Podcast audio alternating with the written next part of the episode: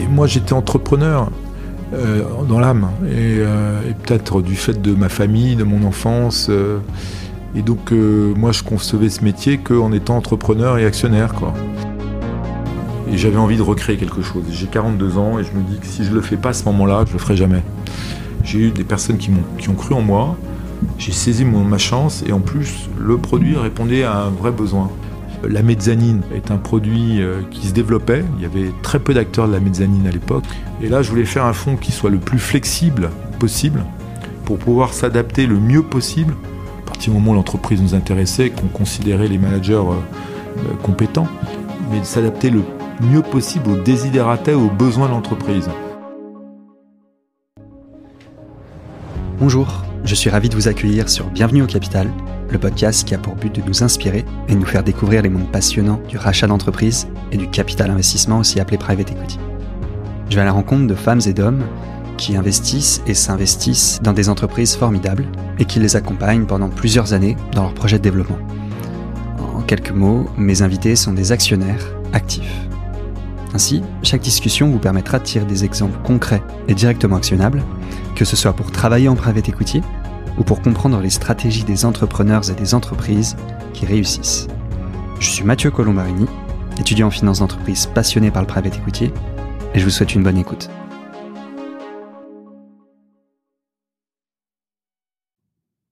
Bonjour à toutes et à tous, bonjour Christophe Kervelissen. Bonjour. Euh, écoutez, je suis très heureux de pouvoir discuter avec vous aujourd'hui. Euh, vous revenez fréquemment dans les discussions que j'ai pu avoir euh, sur ce podcast, comme je vous le disais avant qu'on commence l'enregistrement. Euh, vous avez été le premier employeur de Julie Masson, euh, avec qui on a fait un épisode super intéressant, l'épisode 4, et que je remercie pour la mise en relation. Merci Julie. Vous avez été, je, vous êtes un compagnon de route d'Olivier Millet que j'ai rencontré il y a une dizaine de. Oui, c'est même moi qui l'ai recruté chez Troisy il y a fort longtemps et qui maintenant l'élève a dépassé le maître, donc j'en suis très heureux. Il sera content d'entendre ça. Et euh, vous, je le pense. Hein.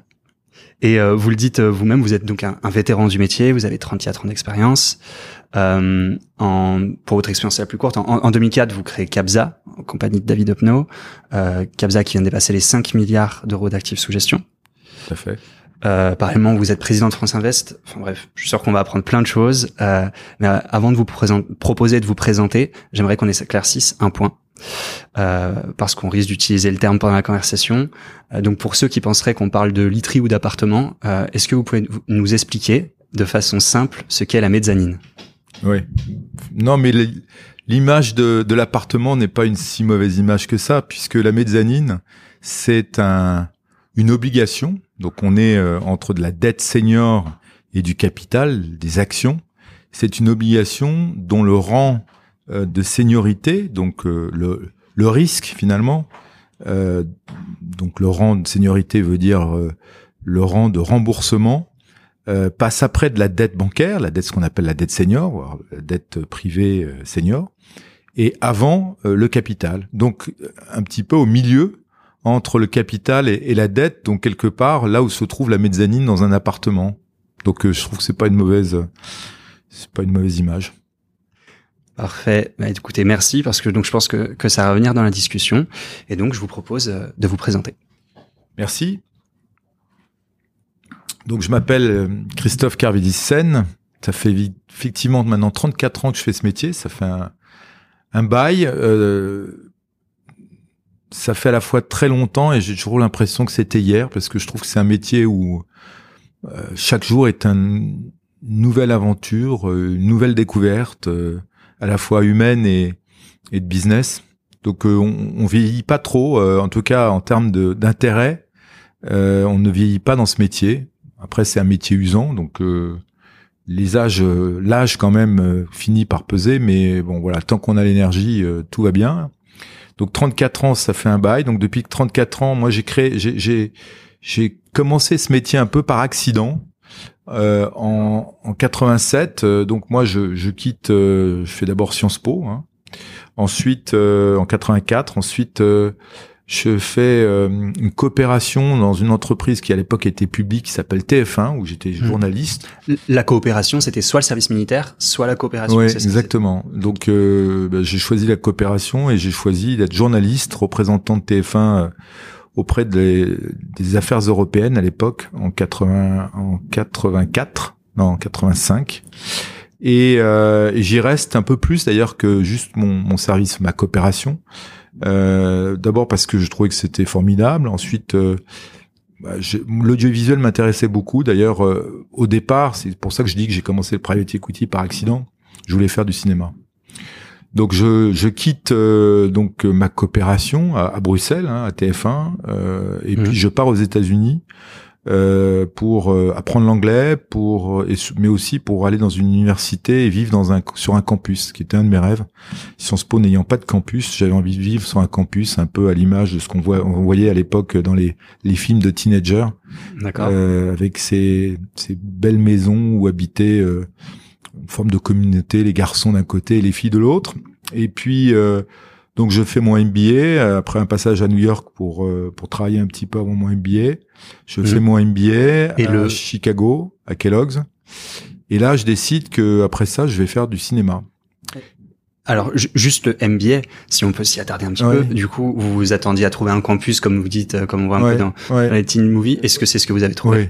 Alors, euh, ce que j'avais loupé dans mon histoire, c'est que je pensais que quand vous faites un MBA, vous avez aussi des, ce qu'on appelle les fraternities. Mm.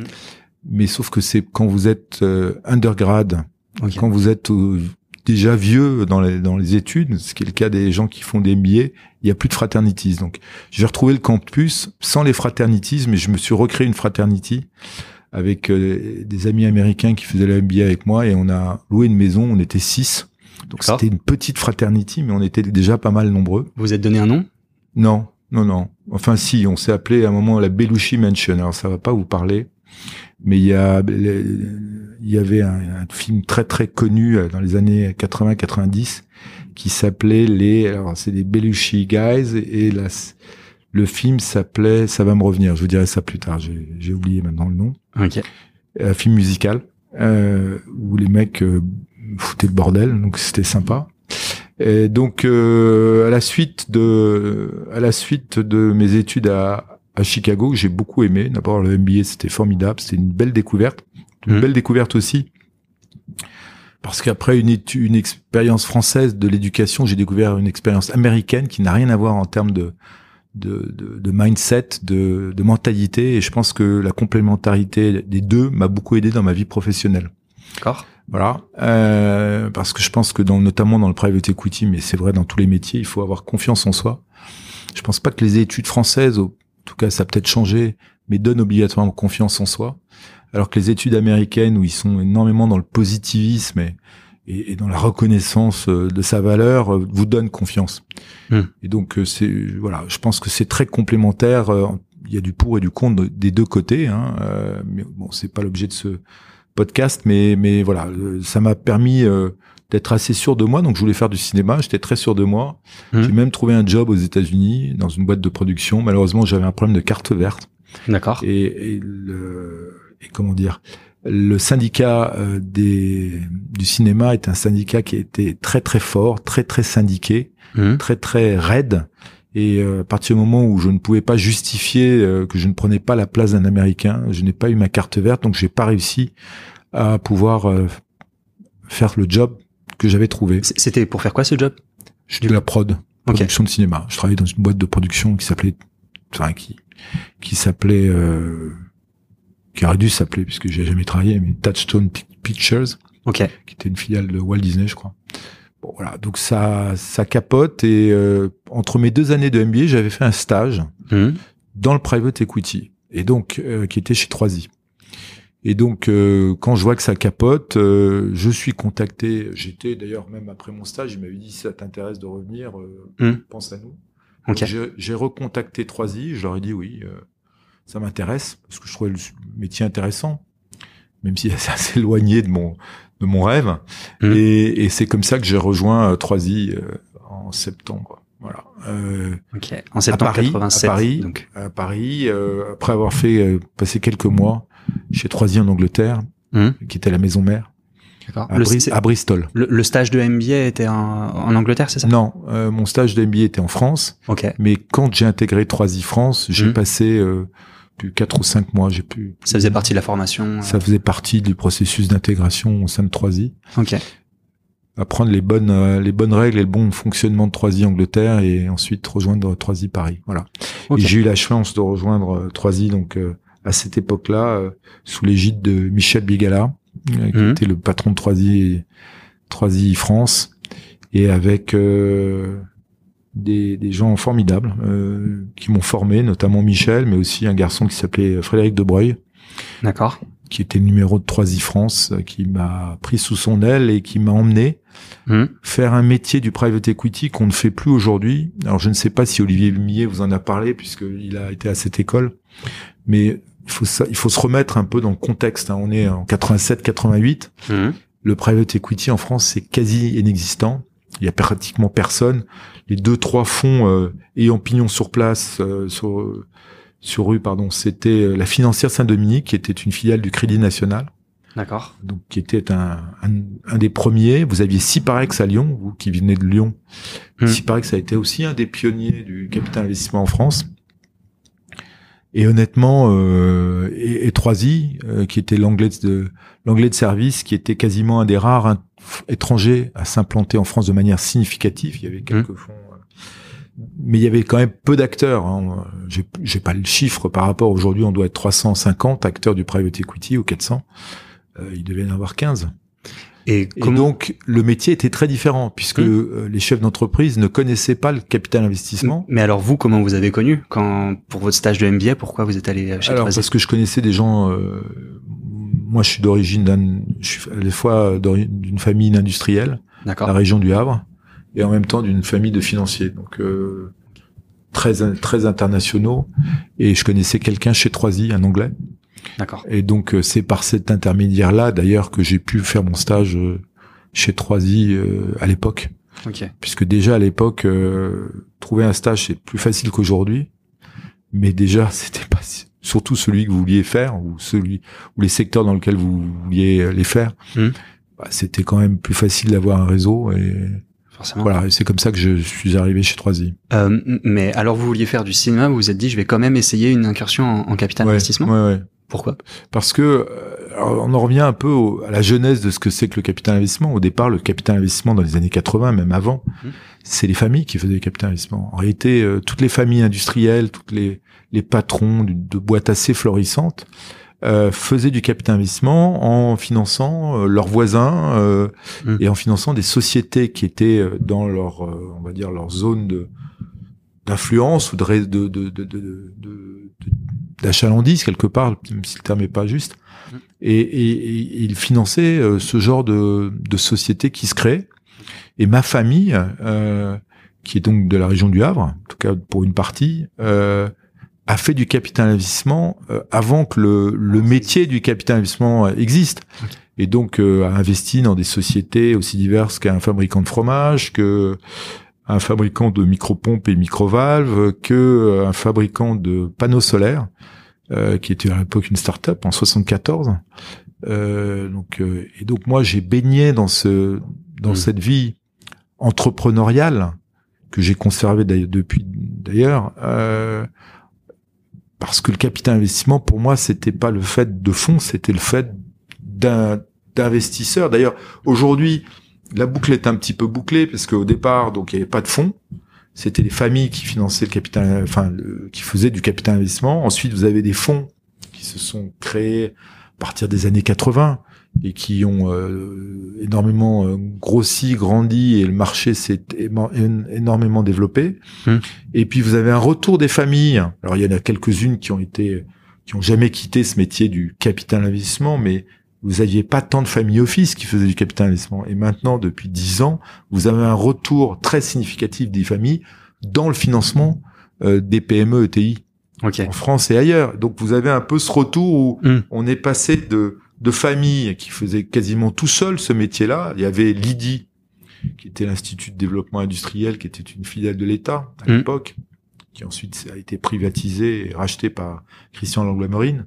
mais il y avait quasiment pas de structure. Et puis il y a les fonds qui sont arrivés, notamment anglo-saxons, dont Troisy, et ensuite les familles sont revenues. Donc c'est pour ça que je dis que la boucle est bouclée. Et c'est pour ça que vous êtes entré chez Troisy. Et... donc voilà. Et donc moi, comme j'aimais le capital investissement, parce que j'étais né dedans quelque part sans savoir hum. ce que c'était vraiment, euh, naturellement euh, dans les pistes de stage, euh, capital investissement faisait partie de mes choix premiers à côté du cinéma. Ok. Voilà. Ok. Et donc euh, qu'est-ce qui se passe Donc je rejoins Troisy en, à ce moment-là, et, et, le métier avait rien à voir. Le métier à l'époque euh, on était, personne ne nous connaissait, les chefs d'entreprise ne, connaissaient même pas le principe ou la plupart d'entre eux d'ouvrir leur capital à un fonds de capital investissement. C'est de mmh. nouveau des familles qui investissaient dans d'autres entreprises détenues par d'autres familles. Et donc, euh, il a fallu faire de la pédagogie. Donc, le métier était très peu intermédiaire. Il y avait très peu de, il y avait très peu de cabinets de M&A hein, qui faisaient ça. Il y en avait quelques-uns qui faisaient ça sur des plutôt grosses opérations, mais sur les PME, petites PME, il y avait quasiment personne. Donc tout était du gré à gré et tout était du marketing direct. Et Troisy faisait du marketing direct. Donc moi euh, et ensuite Olivier un peu plus tard, Millet, bah, on prenait notre téléphone et deux trois jours par semaine, on se faisait une liste d'entreprises. On avait des des, des listes. Euh, à l'époque, c'était Diane qui était un, hum. Un organisme qui permettait d'avoir accès à des informations sur sur des PME ETI, on faisait des ciblages et on prenait notre téléphone et on appelait le, on essayait d'appeler le chef d'entreprise pour décrocher un rendez-vous. Donc on essayait de trouver les bons horaires pour contourner la secrétaire. On faisait du marketing direct sur le capital investissement. Donc ça c'était la première étape. Et puis quand on décrochait le décrochait le rendez-vous, hmm. on prenait notre, petite voiture parce qu'il n'y avait pas le TGV ou pas beaucoup de TGV et on allait faire des milliers et milliers de kilomètres. Alors chacun avait des régions. Moi j'étais j'étais euh, dévolu à, à, la région nord nord de, de la France, c'est-à-dire Lille, euh, tout ce qui était nord de nord Pas-de-Calais, euh, Picardie. Ok. Et donc je faisais des allers-retours euh, dans le Vimeux, dans la dans le nord, dans la Beauce nord, partout pour aller draguer pour aller draguer le patron de PME. Donc je faisais en moyenne 20-25 000 kilomètres par an en voiture. Voilà, donc on nous Troisy nous fournissait des bagnoles et on était, moi, ce que j'ai, moi, je considérais que notre métier, c'était des VRP de la finance. Simplement, notre métier, notre produit, un produit très particulier parce que on vendait euh, notre entrée au capital mmh. euh, à des familles qui parfois nous regardaient avec des gros yeux en disant mais vous faites quoi vous, capital investissement? Parfois, vous confondez avec boîte informatique, comme on s'appelait 3i. Mmh. À l'époque, il y avait dans les années 80-90 une boîte qui s'appelait C2i Honeywell Bull, qui était une grosse boîte informatique qui a complètement disparu depuis. D'accord.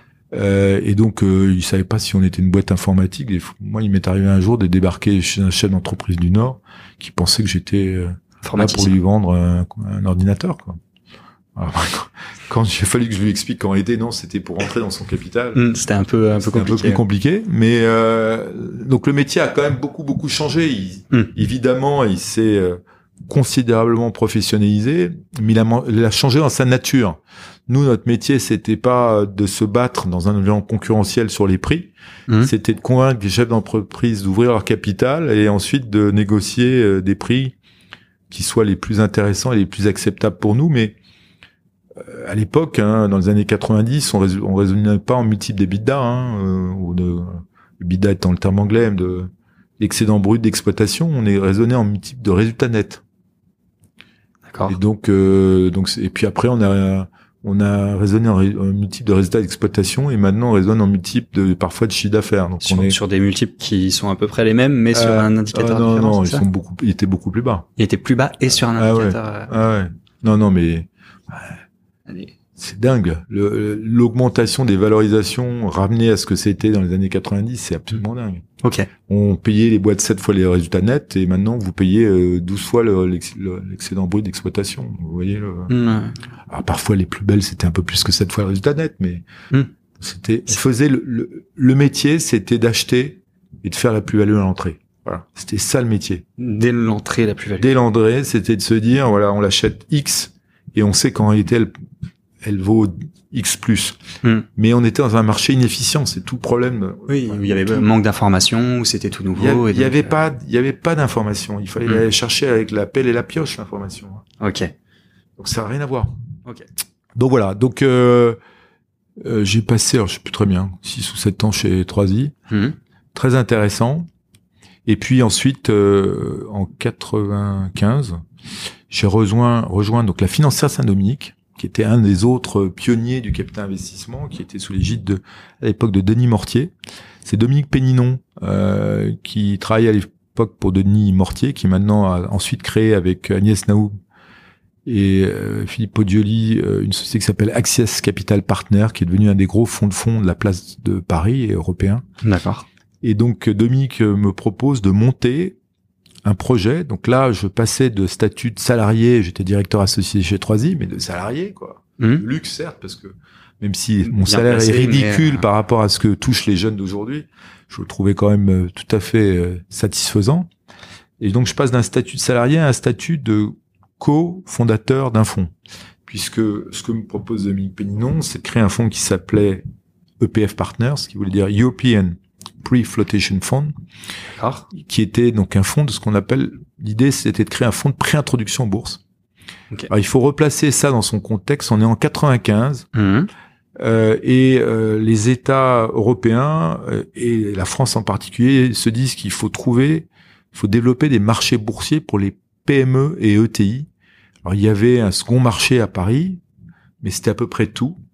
Et puis les petites PME, notamment forte croissance, étaient trop petites pour être éligibles à ce second marché. Et donc à l'image de ce que devenait de plus en plus le Nasdaq aux États-Unis, les autorités européennes et, la Fran- et françaises avaient souhaité développer des nouveaux marchés. Donc d'un côté, il y avait eu ce qu'on appelait l'initiative qui s'appelait l'ISDAC, donc qui était un peu un MeToo du Nasdaq. D'accord. Euh, et puis en France, on avait créé un, avait été créé par euh, donc les autorités boursières le nouveau marché. Et le nouveau marché avait pour vocation de financer des entreprises en forte croissance, notamment technologiques, euh, qui soient un marché boursier. Donc on décide avec Dominique Péninon et Olivier Gindre, qui donc était le troisième associé de ce projet, on décide de créer ce fonds qui s'appelle EPF, Mhm. pour accompagner donc des entreprises qui n'étaient pas encore totalement mûres pour rentrer sur ces marchés financiers, boursiers, cotés, Mhm. deux, trois ans avant, en leur apportant des fonds propres, un nom, une forme d'institutionnalisation de leur entreprise, en plus des fonds propres. Voilà. Et c'était ça l'idée, que je trouve euh, formidable. Et euh, on travaille là-dessus pendant l'année 95. euh, et puis on commence à lever des fonds. Et moi, euh, moi, Olivier Gindre et moi-même, devenons actionnaires de la société de gestion, à côté de la financière Saint-Dominique. Mhm. Euh, et nous avons euh, tous les deux, je crois, 20% de la société de gestion. Donc c'était pour ça que j'ai dit, on a cofondé une première première expérience de, de- de fondation de, de, fonds d'investissement. Hum. Et en plus, on était actionnaire. On n'était pas uniquement salarié, on devenait actionnaire de la société de gestion. D'accord. Ce fonds élevé, Hum. euh, en 96, Euh, Et, et juste le, c'est intéressant le, le moment où vous, vous dites vous étiez au final euh, salarié mais salarié de, de luxe, directeur associé. Euh, vous quittez donc une très bonne position pour créer un fonds en espérant Mhm. que ça marche ouais. comme un projet entrepreneurial. Enfin, Ouais. qu'est-ce qui s'est passé? Pourquoi vous vous êtes euh, Est-ce que vous vous rappelez du jour où vous avez décidé de quitter 3i euh, Alors, j'avais anticipé. C'est-à-dire, je Mhm. me suis un peu fâché avec 3i, mais après, je me suis rabiboché avec eux, mais, mais j'avais anticipé. Donc, euh, je- c'est Dominique Péninon qui est venu me chercher. Mhm. Qui est venu me chercher, qui, euh, et qui m'a vendu cette idée. À l'origine, c'est plutôt l'idée de Dominique que la mienne, d'ailleurs, même si ensuite on l'a travaillé, Olivier Jeanne, Dominique et moi. Euh, et, et, et moi, j'étais entrepreneur euh, dans l'âme et, euh, et peut-être du fait de ma famille, de mon enfance. euh, et donc euh, moi, je concevais ce métier qu'en étant entrepreneur et actionnaire, quoi. Ok. Ce qui était compliqué, je pense, pour les Anglais. J'avais essayé de leur expliquer, mais ils avaient du mal à comprendre, ce que je respecte, hein, voilà. Euh, ce que Dominique Péninon avait bien capté, et ce que la financière Saint-Dominique était prêt à accepter. Ok. Voilà. D'accord. Donc c'est ce qui se passe. Et donc on lève, euh, on lève. euh, à l'époque, on était encore en francs. hein, on est en 96.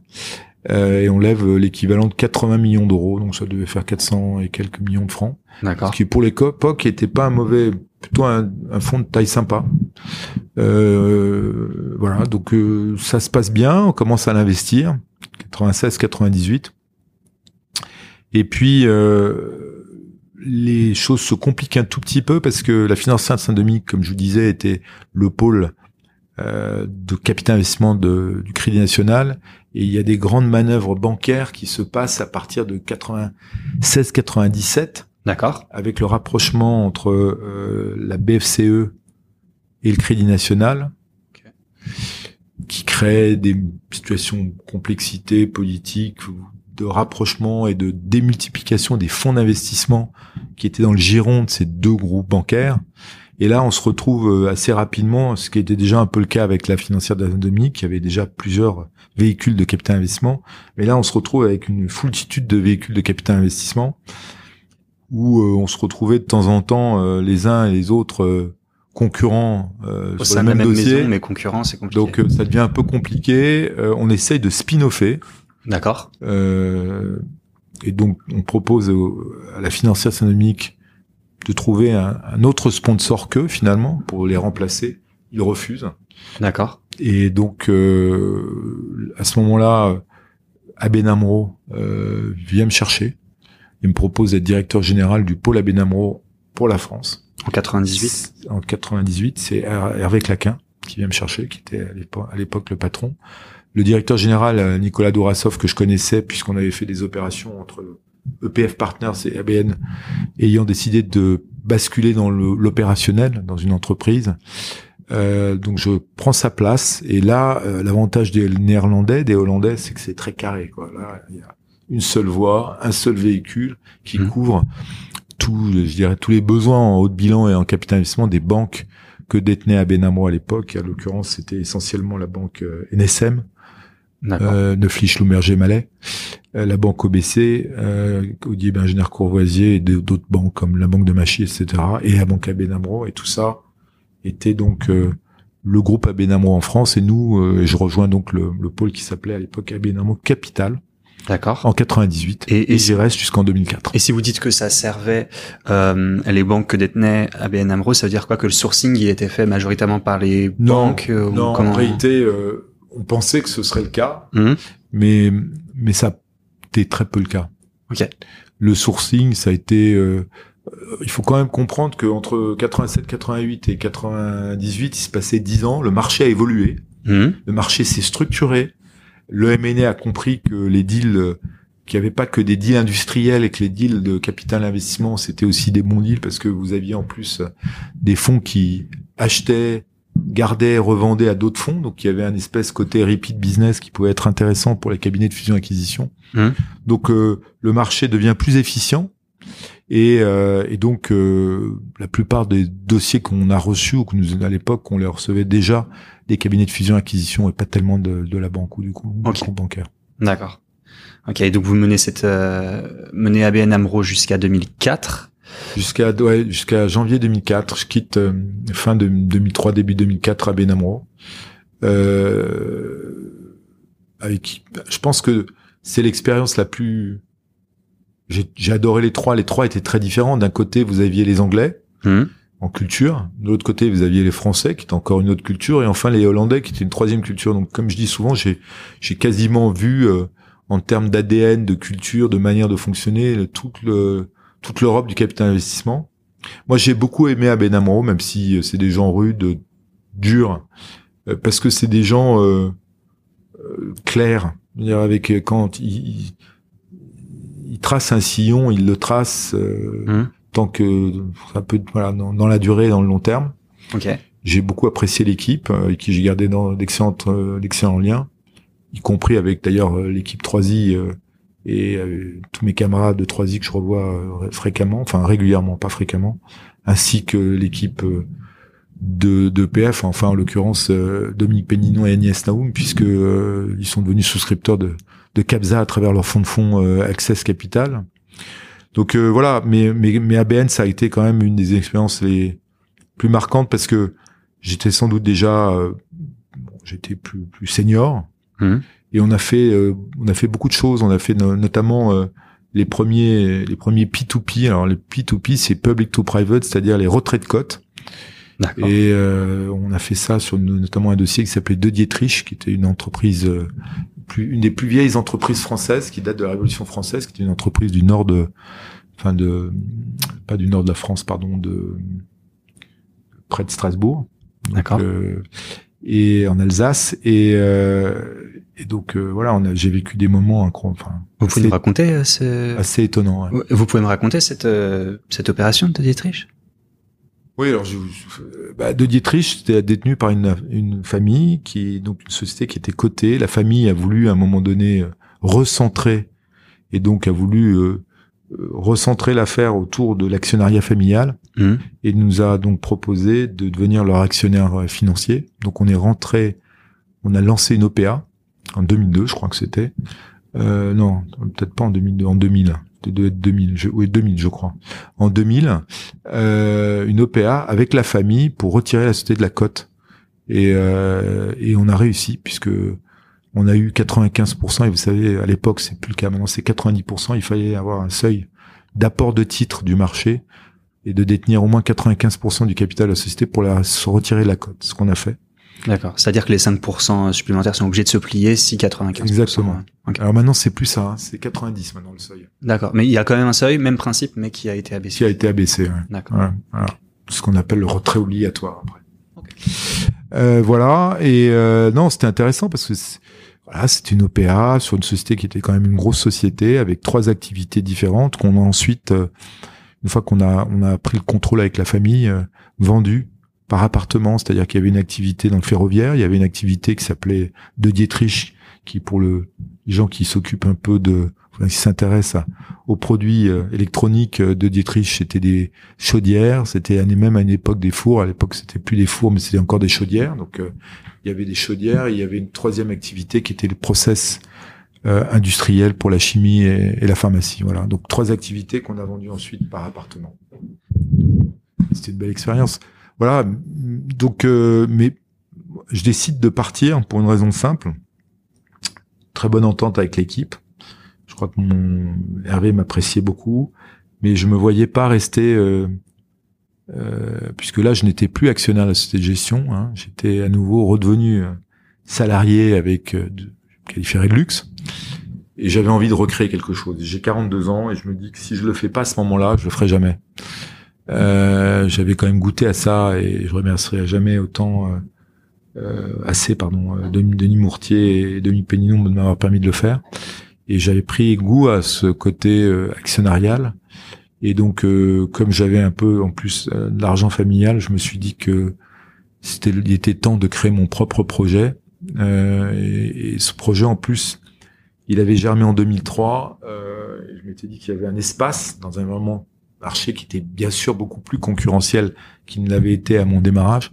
Et qu'il y avait un espace qui était de dire euh, finalement euh, la mezzanine pour revenir sur votre première question est un produit euh, qui se développait il y avait très peu d'acteurs de la mezzanine à l'époque hein. il y en avait deux principaux qui étaient euh, ICG et Euromezzanine qui travaillaient surtout sur des opérations de grosses ETI et moi je partais du principe que le marché se démocratisant euh, marché grandissant puisque il y avait de plus en plus d'opérations de, de private equity.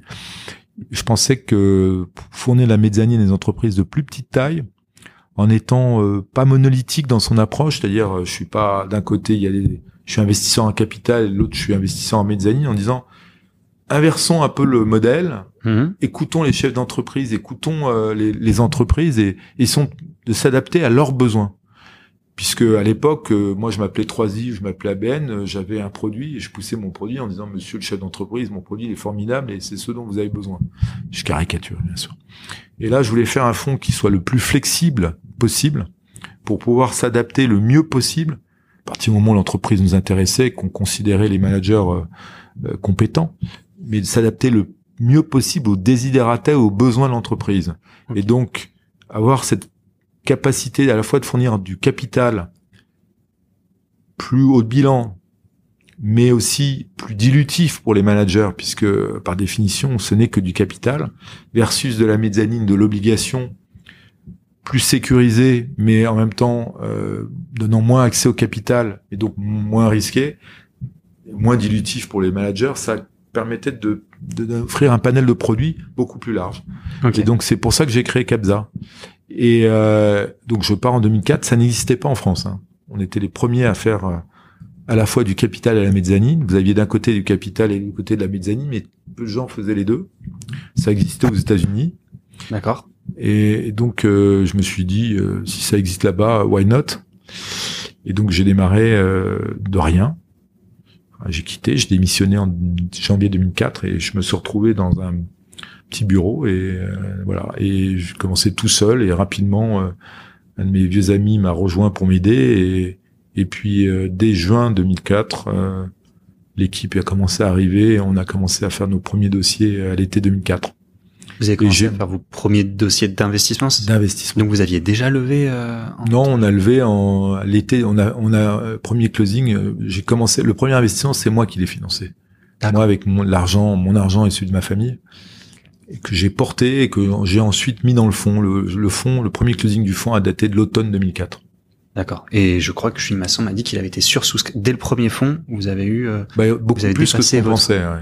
Ok. Moi, j'étais parti du principe avec David Opno que je- qui m'avait rejoint à l'été 2004, Mm. qui était un ancien d'EPF euh, que j'avais formé. hein. Euh, on on s'était dit si on a 40 millions d'euros, formidable. quoi. Euh, donc j'avais recruté un garçon aussi qui était à la financière Saint-Dominique, mais qui n'était pas chez EPF, qui s'appelait euh, Thierry de Groot, qui, est- qui nous a quitté quelques années après, mais euh, voilà, on espérait tous avoir 40 millions d'euros et on a eu en juin 2005 200 millions d'euros. Donc effectivement, Co- comment vous expliquez euh, Vous avez eu cinq fois plus que ce que vous attendiez. Qu'est- Qu'est-ce qui s'est passé? Ah, d'abord parce que comme je suis un grand angoissé de la vie, j'ai toujours tendance à penser que ce sera plus dur que plus facile. Ok. Euh, je pensais que les 40-50 millions d'euros, honnêtement, euh, c'était un, mon target. J'espérais un peu plus.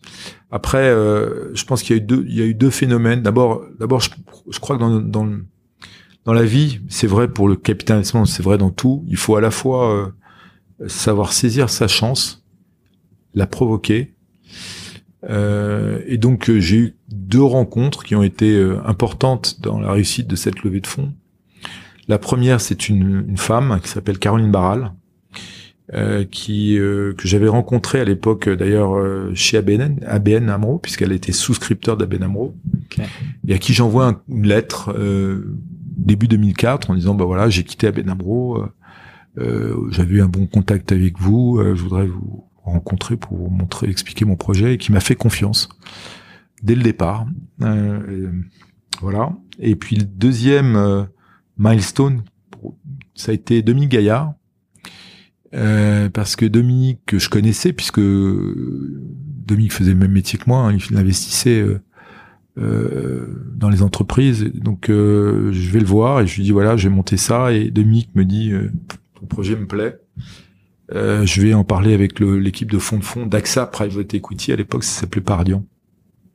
Et AXA nous a permis effectivement, après le premier closing, hein, euh, je sais plus exactement on est, combien on était au premier closing, j'ai oublié, mais d'accélérer et, et nous a dit Banco assez vite, donc euh, à l'automne 2004. Et donc après, vous savez, c'est comme toute chose, hein, quand ça démarre, quand vous commencez à avoir des premiers investisseurs, quand vous avez fait des premiers dossiers, Hmm. le fait d'avoir porté un dossier, ça a été positif aussi, parce que je pouvais leur dire, Donner des me- exemples concrets voilà, de ce que je, vous savez je- faire. je ne me contente pas de vous raconter des histoires. On a Mm. déjà fait un deuxième, un premier dossier. On va en faire un deuxième qui était euh, quasiment fait en septembre 2004 et, et le, pro- parce que le produit répondait à un besoin. C'est aussi simple que ça. Ça aussi, ça m'a aidé. C'est que j'ai eu des gens qui ont, des personnes qui m'ont, qui ont cru en moi. J'ai saisi mon, ma chance et en plus, le produit répondait à un vrai besoin. Faire de la mezzanine, parce qu'au départ, on faisait beaucoup de mezzanine, même si on faisait aussi du capital, Mm. Euh, sur des entreprises de plus petite taille, ça répondait à un besoin. Et il y avait quasiment pas de concurrence. À l'époque, comme je vous l'ai dit, hein, il y avait deux, trois, je vous citais deux acteurs, il y avait peut-être trois, quatre, mais il y avait 30 fonds, il y avait quatre acteurs du- de la mezzanine. Donc, euh, même si euh, tout le monde faisait pas appel à la mezzanine, il y avait un espace évident. Et donc, j'ai saisi cette opportunité-là. Et sur le même fonds, vous étiez capable de faire donc soit du capital, soit de la mezzanine. Et on faisait souvent les deux. Ok, sur le même- sur la même opération, vous mettiez souvent les deux. Capital et mezzanine. C'est pour ça que le nom que j'avais donné au départ capzanine, qui était pas un bon nom à la fin, parce que certains ont pensé que capzanine, ça voulait dire cap vers la mezzanine, alors que ça voulait dire capital, mezzanine, et, j'avais fusionné les deux mots. Hmm. Voilà. Et maintenant, on s'appelle capza, puisque la part mezzanine est finalement euh, reste une part de notre métier, mais mais pas la plus importante. Ok. Voilà. Et euh, depuis, euh, là, on est en 2004, en 17 ans, Capza. en 17 ans, bah, ouais. D'abord, j'ai une équipe de jeunes J'insiste là-dessus hein, parce que le modèle euh, Capzanine ou Capza maintenant était un modèle où on a fait confiance aux jeunes très tôt. Euh, moi, je me suis entouré de jeunes qui étaient bien plus jeunes que moi quand j'ai créé Capza, à part Thierry de Groot, qui avait de trois ans de moins que moi. David Opno en avait euh, plus euh, 10 ou 12, euh, ou 15 ou 14, je sais plus. Euh, et les autres, euh, c'était des, jeunes, quoi. Ils avaient 25 ans. Hmm. Et ils ont grandi, euh, et la plupart d'entre eux sont encore là. Laurent Bénard, donc, qui a été un des, premiers à me rejoindre, et maintenant le directeur général de Capza. il avait, je sais pas, il devait avoir 26 ans. Et, un, certain nombre d'entre eux sont encore là. Je veux dire, la, la beauté aussi de cette histoire, c'est que certains ont ont pris leur envol en partant ailleurs, c'est notamment le cas de Julie, mais certains autres sont toujours là depuis, euh, la plupart d'entre eux sont encore là. Hein. Comment vous l'expliquez? Parce qu'ils ont, euh, parce qu'ils sont, ils se sont identifiés à, à Capza, parce que Capza a toujours eu cette culture entrepreneuriale qui était dans le terreau de mon éducation et euh, qu'on a su préserver jusqu'à maintenant, malgré bien que nous soyons maintenant un fonds, une plateforme de plus de 5 milliards d'euros. Et, combien d'employés? Cette année, on va être 90 ou 100. Ouais, euh, beaucoup, c'est beaucoup, beaucoup. Et comment vous faites pour garder l'agilité euh, en étant euh, bah, Ça va tout l'exercice. On y arrive encore. Mmh. Alors, je pense que l'esprit du départ, alors évidemment, maintenant, on a, on a d'autres contraintes réglementaires qui sont de plus en plus lourdes. Mais l'esprit de départ, c'est de trouver vraiment un équilibre entre cet esprit entrepreneurial qui se traduit par euh, la curiosité, par le fait qu'on ne vous jamais vaincu. Quand on se fait virer par la porte, on, essaie de revenir par la fenêtre. Par l'humilité, parce que je pense que c'est un métier qui maintenant euh, est devenu très à la mode, c'est pas le bon terme, mais, mais qui a une bonne visibilité euh, on brasse beaucoup d'argent et je pense qu'il faut jamais oublier d'où on vient et cet argent c'est pas le nôtre à part celui que nous-mêmes nous investissons. Donc l'humilité c'est important, euh, l'écoute euh, des patrons, euh, l'écoute et, et, et l'humilité par rapport aux patrons. On reste, euh, nous sommes pas des, nous sommes des sachants dans le monde de la finance, mais on n'est pas des patrons opérationnels. On n'a pas la prétention de l'être et quelque part, euh, ce qui fait l'entreprise, c'est les hommes et les femmes, ou les femmes et les hommes que l'on accompagne. Et il faut savoir rester à sa place aussi. Je pense que c'est tous ces ingrédients-là euh, qui sont euh, qui sont l'ADN de Capza. Euh, et le fait aussi que bah, la jeunesse fait que on se prend pas trop au sérieux. En tout cas, on essaye. Voilà. Et, et ça, on a réussi à le à le garder tout au long des années depuis de, depuis fin 2004. Ouais mais parce que euh, on, a vu la genèse de Capza, ce serait intéressant de voir peut-être les principaux milestones du développement, parce que aujourd'hui, pour euh, aller juste directement dans, le futur, vous avez six équipes euh, Flex Equity, Growth Tech, Transition, Private Debt, Artemis Senior Loans et Expansion. donc il y a eu un développement de l'activité primaire de Capza, mais une diversification aussi. Est-ce que vous pouvez nous, nous, me parler des principaux milestones? Alors, il faut repartir de la genèse du produit. Le produit au départ, c'est un produit, c'est un fonds. Il y a un seul fonds qui fait à la fois de la mezzanine et du capital sur deux segments. Un premier segment qui est ce que j'appelle, que l'on appelle le lower mid cap, c'est-à-dire des PME entre 3 et 10 millions d'euros d'EBITDA. Et puis un segment qu'on appelle plutôt mid-market, qui sont les PME entre 10 et à l'époque 20 et maintenant on va dire 40 millions d'euros d'EBITDA. À l'époque, c'était le même fond. Et euh, donc Capza se développe comme ça. Euh, arrive euh, dans les années euh, le marché de l'unitranche démarre que je vous dise pas de bêtises, euh, dans les années 2000, 2009-2010. Euh, L'unitranche révolutionne le marché du financement des PME ETI. Pourquoi? Parce que jusqu'à 2009, on va dire 2010-2011, euh, vous avez le schéma classique, c'est vous avez du capital, vous avez parfois de la mezzanine et vous avez de la dette bancaire senior. Et quand vous faites des opérations de capital transmission, ce qu'on appelle nous, euh, quand euh, on fait, les managers deviennent actionnaires de ces sociétés en reprenant une entreprise familiale ou pas d'ailleurs, ça s'appelle des LBO, c'est du capital transmission. Quand vous faites ça, votre mode de financement, c'est ce que je viens de vous dire. Ça, c'est le moto jusqu'en 2010-2011. Arrive la crise.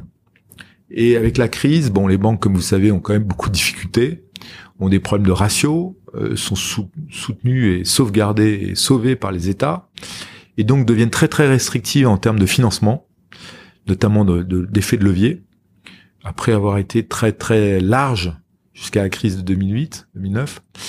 Et euh, à ce moment-là émerge une offre d'unitranche où ce n'est plus les banques qui financent la partie levier des entreprises dans le cadre d'une opération de capital transmission, c'est euh, essentiellement euh, des fonds qui sont des fonds qui sont levés auprès de compagnies, notamment de compagnies d'assurance, qui sont à la recherche. À partir de 2009, les taux d'intérêt se cassent la figure, donc la plupart des investisseurs institutionnels, dont les assureurs, recherchent du rendement, rendement euh, cash si possible. Et donc, euh, euh, c'est l'émergence de cette situation qui fait que l'unitranche démarre véritablement en Europe. Existait déjà aux États-Unis, hein, il y avait du high yield, il y avait du unitranche, mais ça n'existait pas en France. Le marché était vraiment contrôlé par les banques. Et donc, là, Capza est confronté à une situation assez simple, c'est soit vous vous dites, je fais fi de l'unitranche et je reste sur mon modèle, mais ça veut dire qu'il faut toujours que les banques me financent. Et si les banques, pour des raisons X ou Y, liées notamment à la crise, ne me financent plus, bah, j'ai plus, euh, moi, la capacité de faire des opérations de capital transmission.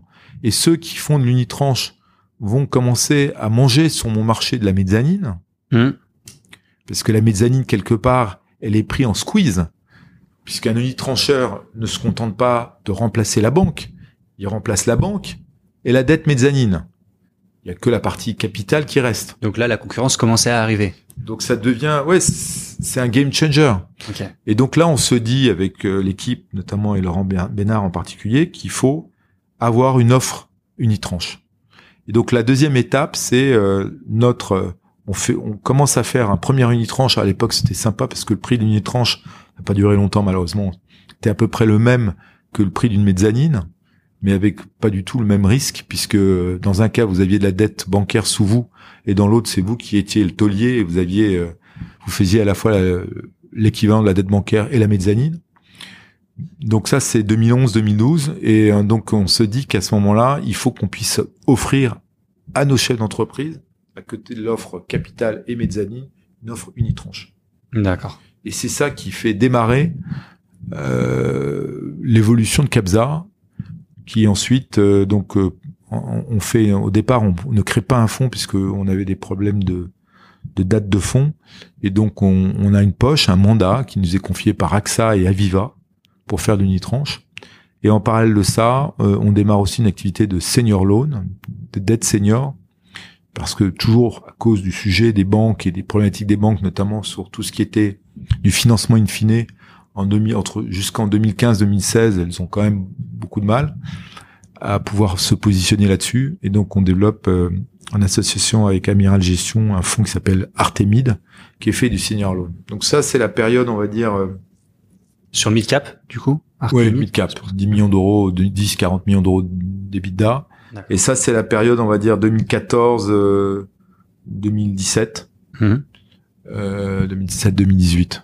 et donc là, euh, à partir du moment où les fonds que vous levez pour faire de l'unitranche remplacent de la dette bancaire et de la dette euh, mezzanine, il faut que les fonds augmentent. Sinon, vous avez un problème de, de capacité financière, de financement. C'est pour ça que, d'ailleurs, à cette époque-là, en, 2017, on décide d'ouvrir notre capital en, en, prenant comme actionnaire minoritaire d'un côté Eurasio, de l'autre côté AXA, dans, en ayant à l'esprit cette nécessité d'avoir des fonds des moyens financiers plus conséquents pour répondre à, à ce marché naissant, mais qui en, en, volumétrie était énorme, qui est devenu énorme, qui est le marché de l'unitranche. D'accord. Donc ça c'est jusqu'en 2018. Vous prenez des actionnaires minoritaires en 2018. Non, euh, ça commence en 2010. Euh, non, euh, ils sont ils sont rentrés au capital. Euh, je sais plus exactement 2017 ou 2016, je sais plus. D'accord. Et ils sont restés. Et alors, Eurasio reste jusqu'en début de 2019, fin décembre 2018. D'accord. Et AXA est toujours notre actionnaire puisque AXA a racheté la part d'Eurasio. D'accord au départ, euh, quand il rentre au capital, euh, je sais plus si c'est, j'ai un trou là, peut-être, euh, ouais, c'est plutôt 2015. Il rentre au capital en 2015. Euh, quand il rentre au capital, 22% est détenu par Euraseo et 22% est détenu par AXA. D'accord. Et ensuite, donc maintenant, AXA, est un AXA a repris 46% euh, du capital à 46% de la société de gestion, mais le management a 54%.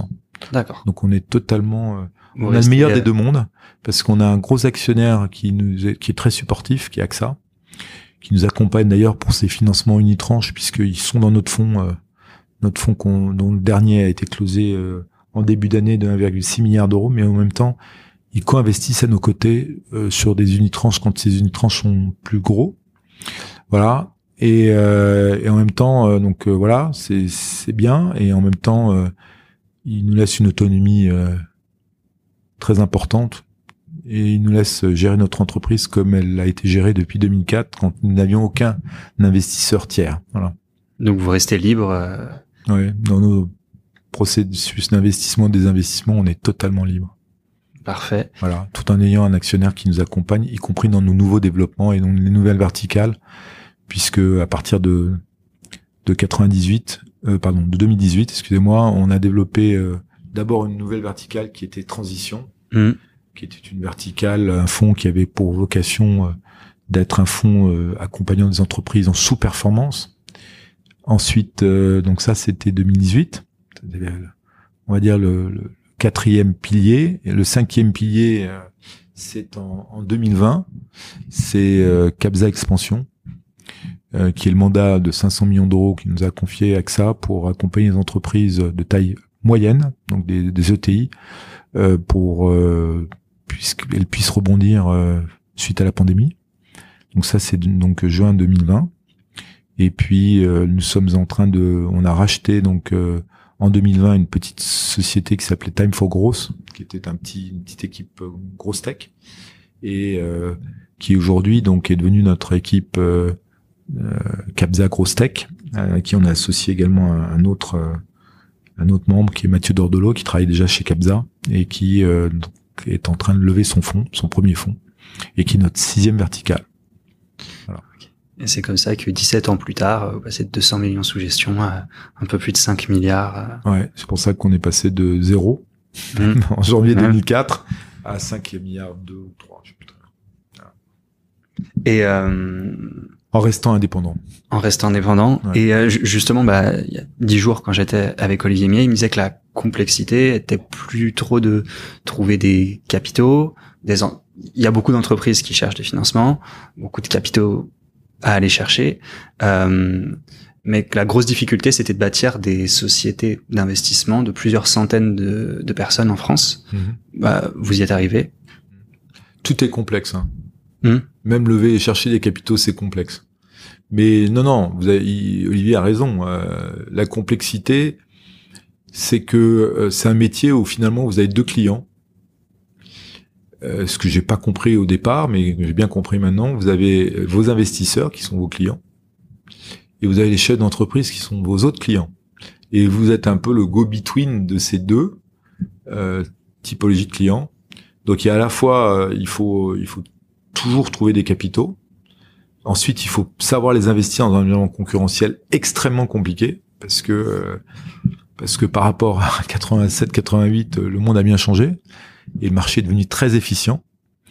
Et en même temps, il faut bâtir euh, une plateforme euh, qui soit à la fois euh, où il faut euh, à la fois en motiver, onboarder des jeunes qui sont à la fois très talentueux, de plus en plus exigeants, avec des attentes qui ont évolué, et, les fidéliser dans un monde où la fidélité n'est pas la même n'a pas la même vertu qu'elle l'avait notamment dans les entreprises il y a 20 ou 30 ans.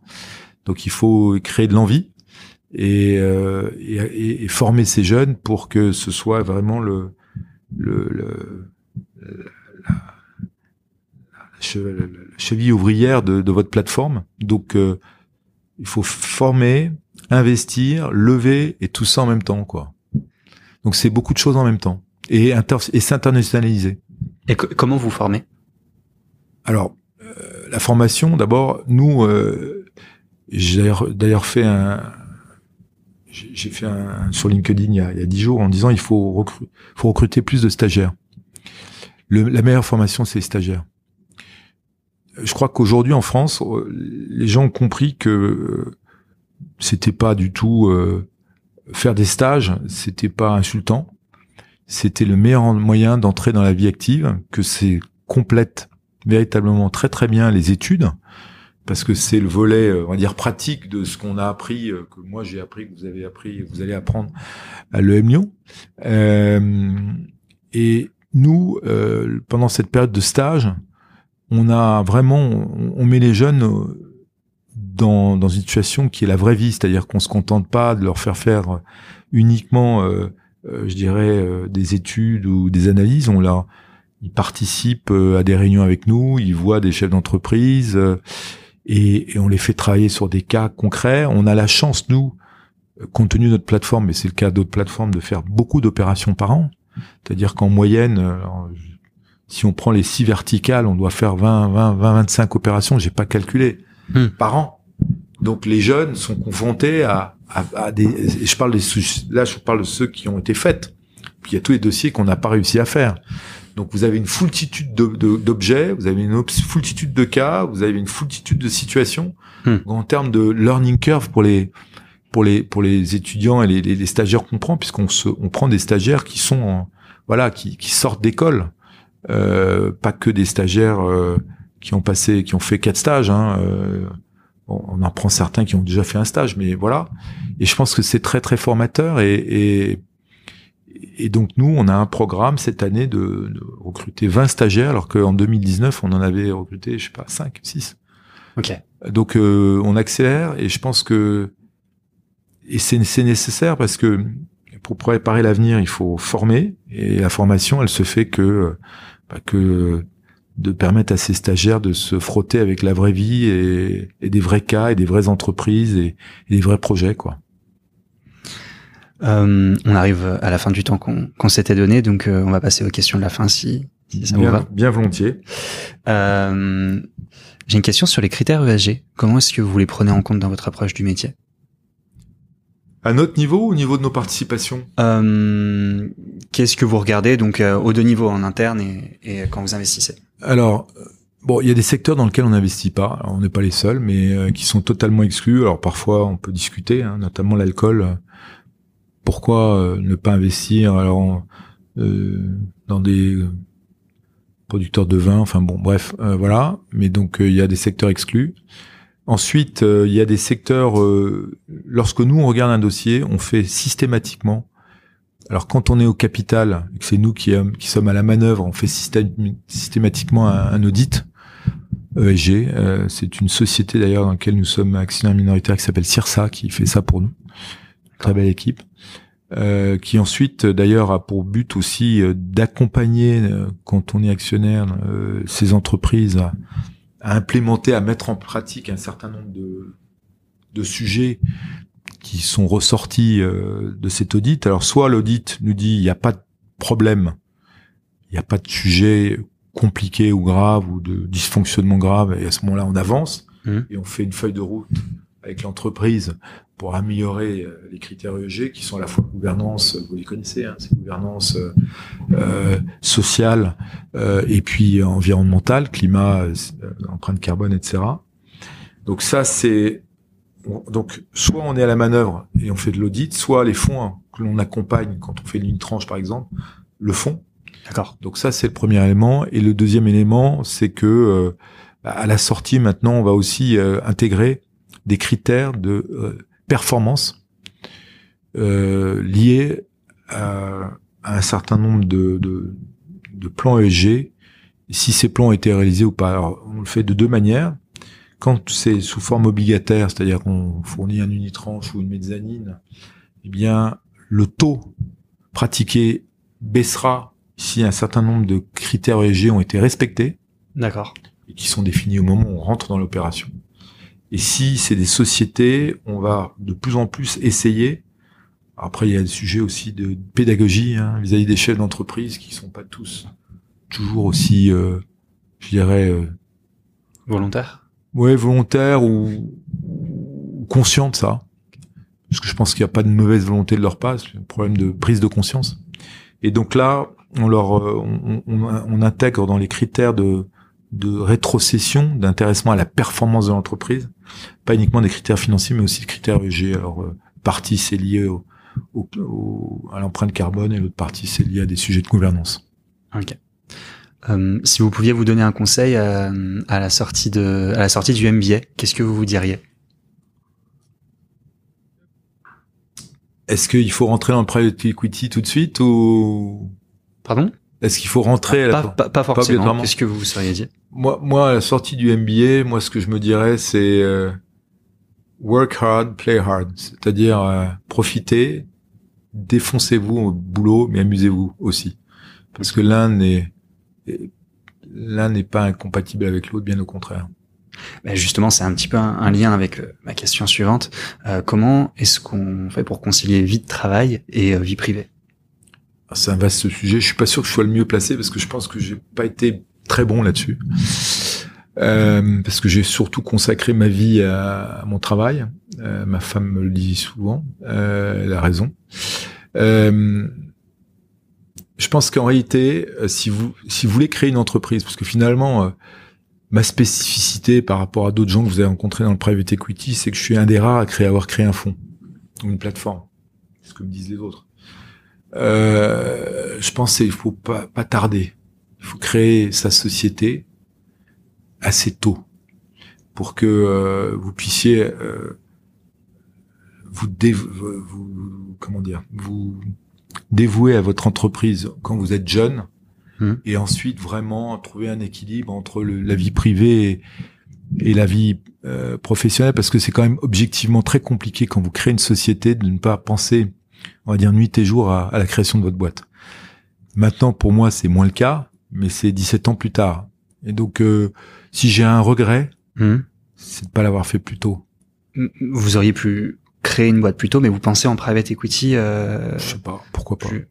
Ok. En tout cas, quelques années plus tôt, peut-être pas à 30, pas à 25 ans, mais peut-être à, au lieu de l'avoir fait à 42, peut-être à 38, 4-5 ans avant. Mais ça aurait changé beaucoup de choses parce que euh, j'aurais pu avoir peut-être une vie un tout petit peu plus équilibrée, euh, puisque la société aurait déjà grossi, j'aurais eu une équipe plus étoffée. Le problème, c'est quand vous créez une société, au départ, vous êtes peu nombreux, donc vous êtes obligé d'être au four et au moulin. Voilà. Mais euh, ensuite, euh, je pense que je pense que les entreprises et les fonds de private equity euh, comprennent de mieux en mieux. Il est important de trouver cet équilibre entre le, le travail hmm. et, et, et, le privé. Et après, c'est à chacun de soi de trouver le bon équilibre. Euh, qu'est-ce que vous cherchez chez un jeune? On en a parlé tout à l'heure. Vous allez prendre une vingtaine de stagiaires. Euh, chez on les a déjà. Hein. Pardon? On les a quasiment tous déjà. Vous les avez déjà? Ouais, Malheureusement pour pour les autres. Euh, bah, on a, posté, on a posté sur LinkedIn, je crois, il y a encore trois quatre posts euh, pour voir. D'accord. Euh, mais du coup, qu'est-ce que vous recherchez chez un jeune ou chez une jeune que vous recrutez? Euh, On cherche d'abord la curiosité. D'accord. Je pense que le premier critère, c'est être curieux. Le deuxième critère, c'est être curieux et, l'exprimer. Ça a l'air anodin comme ça, mais beaucoup euh, n'osent pas poser de questions. Et je pense qu'on ne peut apprendre qu'en posant des questions. Moi, c'est ce que j'ai fait quand euh, j'ai commencé chez 3i. Je posais plein de questions parce que ça montre que ça vous intéresse. Ensuite, je pense qu'il faut être travailleur parce que c'est un métier qui nécessite euh, un vrai engagement. Euh, et, enfin, euh, mais c'est lié à la première question, c'est que je pense qu'il faut, euh, il faut avoir un esprit, il faut être passionné et en même temps avoir un esprit multi, multifacette. C'est-à-dire que notre métier, c'est pas un métier où on est bon en, en, finance, où on est bon en négociation, où on est bon en commercial. Ce métier, c'est un métier où il faut être bon partout, pas être obligatoirement un génie, mais il faut être bon partout parce que c'est un des métiers les plus complets et les plus polyvalents qui soient. Alors évidemment, quand on commence, on va faire surtout de la simulation, des analyses de marché, etc. Mais si on veut vraiment euh, continuer dans ce, métier, il faut vraiment être bon partout, c'est-à-dire être à la fois euh, dans l'empathie, dans l'écoute, dans l'analyse, dans l'esprit de synthèse, euh, dans la curiosité. Vous voyez, donc euh, en réalité, il faut pas une qualité, il en faut beaucoup. Et ceux qui ont réussi, euh, qui sont encore là 20 ans plus tard ou 30 ans plus tard, probablement ceux qui ont cette cette polyvalence, cette qui, qui est assez équilibré. Il faut être assez équilibré finalement, être bon un peu partout. Voilà. Est-ce que vous avez un livre ou un film ou un podcast à nous conseiller?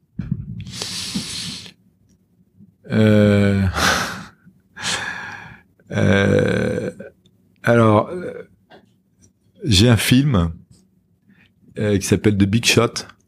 Ok. Euh, c'est tout le contraire du private equity. C'est, ça parle de la crise de 2009, tout ce qu'il faut pas mmh. faire. Mais c'est super. Euh, donc ça c'est pour le film. Après j'adore le cinéma comme je vous ai dit. Donc des films j'en ai j'en ai énormément. Hein. Le le, euh, le, le livre. Euh, moi c'est le livre de Romain Gary, enfin d'Émile Ajar, La vie devant soi. Pourquoi? Parce que je trouve que c'est euh, c'est un livre qui raconte euh, la vraie vie et la simplicité de la vie et des relations humaines. Et je pense que notre métier, euh, bien qu'il soit complexe, euh, finalement, ça reste un métier d'homme et de femme, de relations humaines. Et je pense que ce qui fait que, bien qu'on soit dans un marché très très concurrentiel, en tout cas sur le segment sur lequel on est, euh, tout le sel de ce métier, c'est ces relations simples, ces relations humaines. Et, euh, et c'est ce qui fait la, la, qualité de ce métier.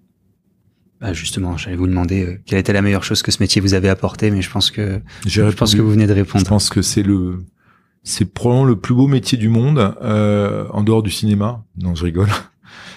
mais c'est euh, c'est un métier qui est tellement tellement varié, un métier qui, qui qui vous stimule intellectuellement, qui vous fait rencontrer des femmes et des hommes incroyables que c'est difficile de d'y rentrer, mais c'est encore plus difficile d'en sortir. Voilà, donc euh, je pense qu'il n'y a pas beaucoup de métiers où quand on, on y rentre, on a on n'a pas envie de voir ailleurs. Donc euh, celui-là, on n'a pas envie de voir ailleurs. Est-ce qu'il y a une question que je vous ai pas posée ou quelque chose que vous voudriez ajouter? Euh, Oui, alors non, je dirais simplement euh, c'est un métier où il faut s'inscrire dans la durée. Et la question, c'est est-ce que dans le monde dans lequel on est, où, la jeunesse est de, le mode de fonctionnement, la vie, est de plus en plus dans l'instantanéité, dans euh, le changement permanent, à tous les niveaux, il y a une espèce de désalignement entre notre métier, qui est un métier de long terme, et ce, et, ce mode de vie qu'on a tous, hein, vous, moi, etc., euh, et même dans le comportement chez certains jeunes, de l'instantanéité, de, de l'immédiateté, de la précarité, et je pense que ça ça ne s'adapte pas tellement, et il faut vraiment, euh, si on veut le faire, ce métier, il faut se dire que, bon, sauf si vous voulez créer votre propre société, une start-up ou autre, mais il faut, il faut se dire que c'est un métier pour être dans la durée. C'est pas un métier où vous allez rentrer, passer trois ans, quatre ans et, et changer de vie. Parce que je comprends, hein, il y a beaucoup de jeunes qui finalement voient le, le, monde du travail comme un monde où vous allez avoir plusieurs vies. Je suis pas sûr que ce métier soit adapté à ce type de profil ou à ce type de mode de pensée. Voilà. Merci beaucoup. Et euh, dernière question, comment est-ce qu'on vous contacte? Bah alors, euh, le plus simple, c'est LinkedIn que tout le monde euh, vous connaissez tous. Euh, voilà, moi je suis sur LinkedIn, euh, sur LinkedIn, et donc moi, je travaille beaucoup, donc je suis pas très disponible, mais on, on essaiera de répondre le mieux possible, le plus rapidement possible. Écoutez, c'était super intéressant. Merci beaucoup. Merci Christophe Carelissen. Merci beaucoup. Bravo d'avoir écouté jusqu'ici. N'hésitez pas à me contacter sur LinkedIn pour me faire part de vos commentaires ou de vos réactions. Je compte sur vous pour noter cet épisode sur votre application de podcast préférée, pour le partager à tous vos amis, tous vos collègues qui pourraient être intéressés. Et en attendant, je vous embrasse, passez une bonne semaine et gardez la forme.